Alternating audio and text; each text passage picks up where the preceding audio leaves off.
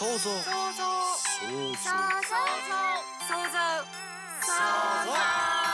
この番組はオリジナルミュージカルを制作興行する株式会社プロトピアの水島由紀奈とアシスタントの若生がお送りする創造妄想トーク番組です毎回本の一節を紹介しそこから着想を得て想像。妄想した未来の社会や人の価値観の変化などを超主観トークでお届けしますそれでは今日もこととっていきましょう。想像ことといレイディ皆さんこんにちは。創造ことといラジオアシスタントの若生です。株式会社プロトピアの水島由紀奈です。前回は食べることだけに喜びを見出しているようにさえ見える生命参加するだけのプログラムという一節から人間の能力を最大化させるための秘密結社を宇宙人が運営しているというお話の想像妄想を広げてお送りしました今回はどんな一節でしょうか？取り上げた一節を教えてくださいはい、今回の一節です。愛する人を見つめることとは、結局孤独を知ることであって、そしてきっと自分を知ることになるのだ。です。この一節は、前回、前々回に引き続き、森博さんの式シリーズから、今回は秋ですね。で、この式シリーズっていうのは、すべてが F になるっていう作品があって、その作品に出てきた事件の真相を詳しく語るようなシリーズになってます。で、春夏と主人公が主に真形式先生っていう、まあ、天才工学博士が主人公だったんですけど、この秋は、あの、才川先生と西野園萌ちゃんっていう、すべてが F になるんでメインで出てきたキャラクターがメインの作品になるんですよね。そうなんですねそうそう式シリーズはもう真形博士のシリーズなのかと思ってました勝手にいや、私も思ってたんだけど、こう来たかと思って、びっくりしました。で、本の概要をね、読みますと、すべてが F になるっていう作品で起きた事件が、ひまか島っていう島で起きた殺人事件がテーマなんだけど、その後に姿を消した真形式を人は様々に噂した。現場に居合わせていた西野園萌は、不在の式の存在を意識せずにはいられなかった。才川助教授が読み解いたメッセージに導かれ、二人は今一度彼女との接触を試みる。式の知られざる一面を鮮やかに描く感動の第三弾っていうことで、うんまあ主にですね、この作品は西野園萌ちゃんの成長の物語でしたね。愛情っていうものはどういうものなんだろうっていうことを知ったり、まあうんうん大人になるってどういうことなんだろうってことに気づいていったり、なるほどこの式全部私読んだんですけど、はい春夏秋冬。この秋あたりから、あのー私がね、12月に再演した人間ライブラリーのテーマと、もう被ってきてて、うんうん本当に読みながらずっと感動してるんですよ、私。ちょっと一節を聞いただけでも近いものを感じてました私は。まあ、はいむしろ選んだよね、そういうところで。みんな聞いてみたいな。そういうことか。冬はまた来週話すんですけど、冬は本当にもうやばくて、もうなんかね、もし私、人間ライブラリ書く前にこの式シリーズを読んでたら、ちょっと人間ライブラリ書かなかったかも。え冬が確信をつきすぎていてとかそういうことですか？いや、まあ、あのね、もうテーマがちょっと似すぎてるし、うんうん。その全然ね、おこがましいんだけど、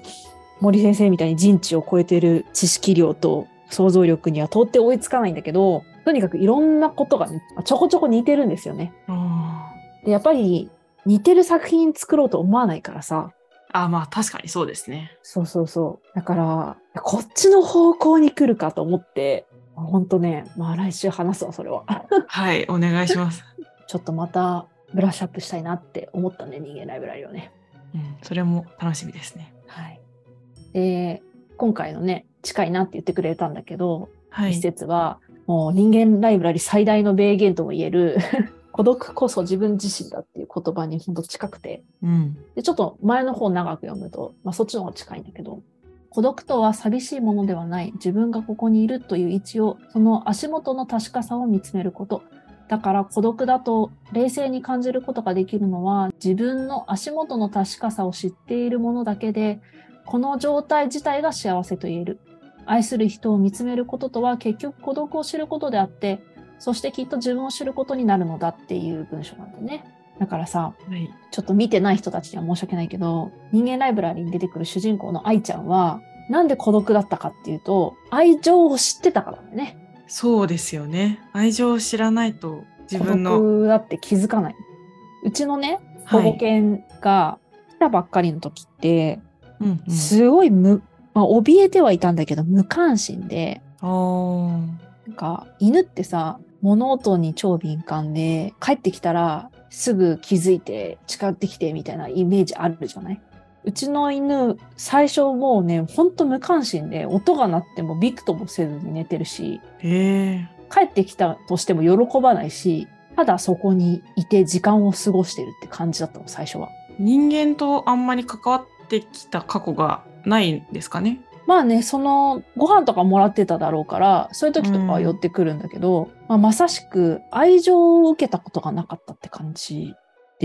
うんうんただそこに存在して生きてることが普通だった。うんうん。だから、その、抱っことかもほぼされたことなかったっぽくて、最初撫でてあげたら、ななんか撫でて撫でてって何度もしてくるし、てかもう今ね、もうほんと抱っこ犬で私の膝の上に乗ってきたがるし、私いなくなると寂しさで苦痛の声を出すし、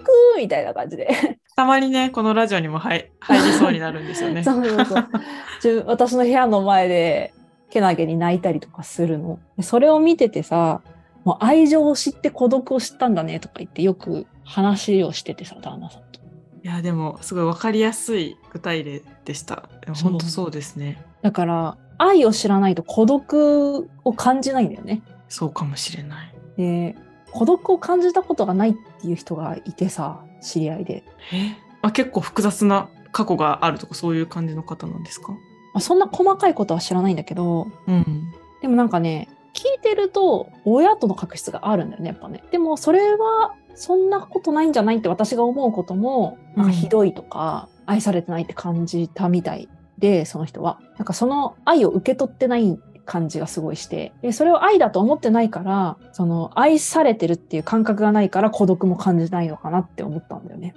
なんか認知の、まあ、違いというか、まあ、ゆよく歪みとか言いますけど、うんなんかこう怖いですね。うん。そういう人にも出会ったってところもあって、もう一つ秋から引用したい一節があるんだけど、西野園萌ちゃんが、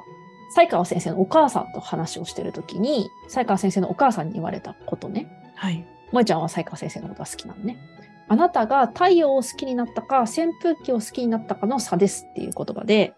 うんうん、これちょっと長めに読むと、扇風機のように前からしか風が来ないなら、こちらを向いてくれないと困りますけれどね。例えば太陽はどう？メキシコが晴れていたらその分日本は損をしますか？つまりその差は何ですか？あなたが太陽を好きになったか扇風機を好きになったかの差ですっていう話なんだけど、はい。萌ちゃんが西川先生が自分の方ばっかり向いてくれないから嫉妬してるわけよ。うんうんでもお母さんにあなたは扇風機を好きになったの？太陽を好きになったの？って言われる。お母さんもユーモアに富んでるな。でもさ、確かに太陽がメキシコを照らしてるからって日本を照らしてないとか日本を照らしてくれてるけどメキシコも一緒に照らしてるからって言って怒んないじゃん。怒んないですね。そうだなって思うな。でもなんかやっぱり扇風機型の愛のことばっかり考えててさ、うんうんうん。自分に風を送ってくれてない時は人のこと見てるからだみたいな。うんうん。なんで自分だけに風を送ってくれないのかって思うけど、なんか愛の種類って扇風機だったり、太陽だったり、わかんない。場合によっては北風だったり、なんか土みたいに中入るとあったかいだったり、なんかいろいろあるんだなって。確かに一つじゃないってことですね。だけど、自分が扇風機型の首振らないやつを求めてるせいで、うんうん。そうじゃない愛だと不満になっちゃうんだよね。なんかあんまり自分としては恋愛ものを書こうって思ったことはなかったんだけど、この一節読んでからいろんな愛の形を描く作品も作ってもいいかなって思ったんですよね。で、扇風機っぽい愛をくれない人がみんな愛してくれてないってなんか思うけど、で、相手が悪いって思うけど、うんうん受け取る方も、あ、太陽型なんだとか、うん。土型なんだとか、水型なのわかんないとか、なんかいろんな形を知ってれば、受け取れるものもあるんじゃないかなって思ったんですよね。確かにな。自分の知ってる愛の形て、うんまあ、周りの友達だったりとか、まあ、うん漫画とか小説とかで見た形にはめちゃってるかもしれないですね。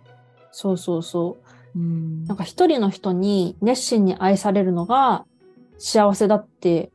思ってる、今も思ってる節あるけど、ででもなんかその形に社会に当てはめられちゃってそう思い込んでるだけなんじゃないかなって気もするんだよね。別に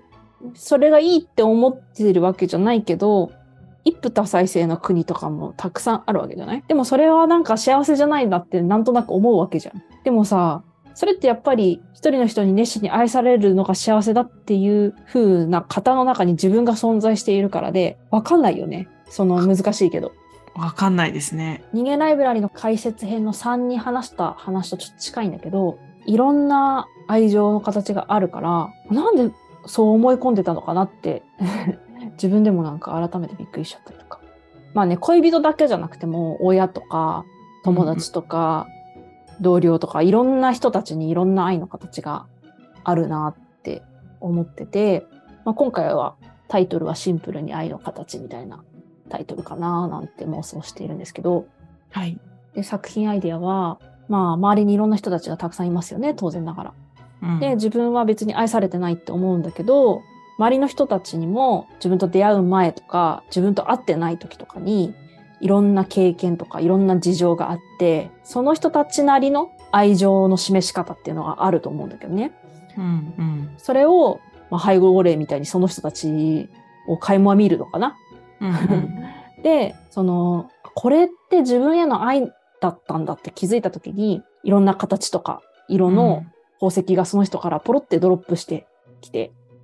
それをたくさん集めるみたいな話はどうかなって、本当ジャストアイデアで思ったりとかね、したりしました、今回は。ああ、いいですね。あの、私、大学の時のうん。実験で、買い物をしている時の、まあ、夫婦だったり、友達だったり、うんうん。15分おきに相手の気持ちを想像して入力してもらうっていうのをやって、で、ー。それを買い物の振り返りっていうことで、うん。相手がこう思ってましたよっていうのうんをうん。シートにまとめて、見て、話し合ってもらうみたいなワークをしたんですけど、あそれすごいそれに近いなと思って、なんか、まあ、ギャップはどうしてもあるじゃないですか。自分が思ってる感情の状態と、相手がどういうふうに捉えてるかっていうのは、すごいずれてることが結構多いんですけど、うんでもなんかそそれと同時に写真とかも撮っててなんかその行動に対してこんなに自分のことを見てくれてたんだとか、こういう時に自分って怒ってるように見えてたんだ。なんか改めようみたいなこととか、なんかすごい気遣われてたことにそれで気づくみたいなのが、うんうんその枠の中で結構あって自分への愛の形に気づいてないっていうのは、うん結構あるなって思いましたね。うーん、面白いワークだったね。なんかこの秋はさっき話したみたいに愛情と共に大人になるっていうことも結構テーマになってるんだけど、ほんとなんかひしひしとやっと最近私大人になってきたなって思うわけですよ。なんかそのゆえんっていうのが、うんまあまだまだだけど、まあ人に感謝できるようになったこと、人をまあまだまだだけど許せるようになったこと、うん、私の中で結構最大が見逃せるようになったこと。見逃せるようになったこと。うん。なんか、周りの人が、あ、それはまずいよね、みたいなことを私に対してしてきたり、うんうん言ってきたりとかしてきたときに、昔だったら、いやいやいやいやいやって感じになっちゃって、うんうんあの、あのってなるけど、なんか最近は、私もそういう時代あったなって思って、そっかって受け入れられる。そうか。なんか、あそういうこと言ってくるんだ。こういう感情なのかな。それ今適してないけど、別に何も言わない。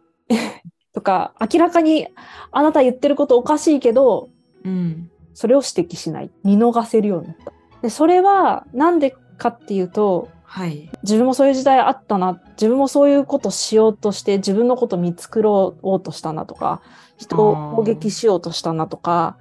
自分もそういうことを許せないと思ったことがあったなとか、そういう過去の経験があるんだけど、うんうんそれを大人にやった時に、その、返り討ちにしてきた人って別にそんなに多くなくてあ、確かに確かに。私もこういう時代があったけど、その時に対応してくれた大人の人たちって、分かって見逃してくれてたんだろうなって思うわけ。ああ、それすごいわかります。そうすると途端にさ、その人たちになんか申し訳なかったなとか、なんかありがたかったなとか、うんうんなんかみんな大人ってそういう構造なんだって分かってくるんだよね。まだまだ大人にはなれなさそうです。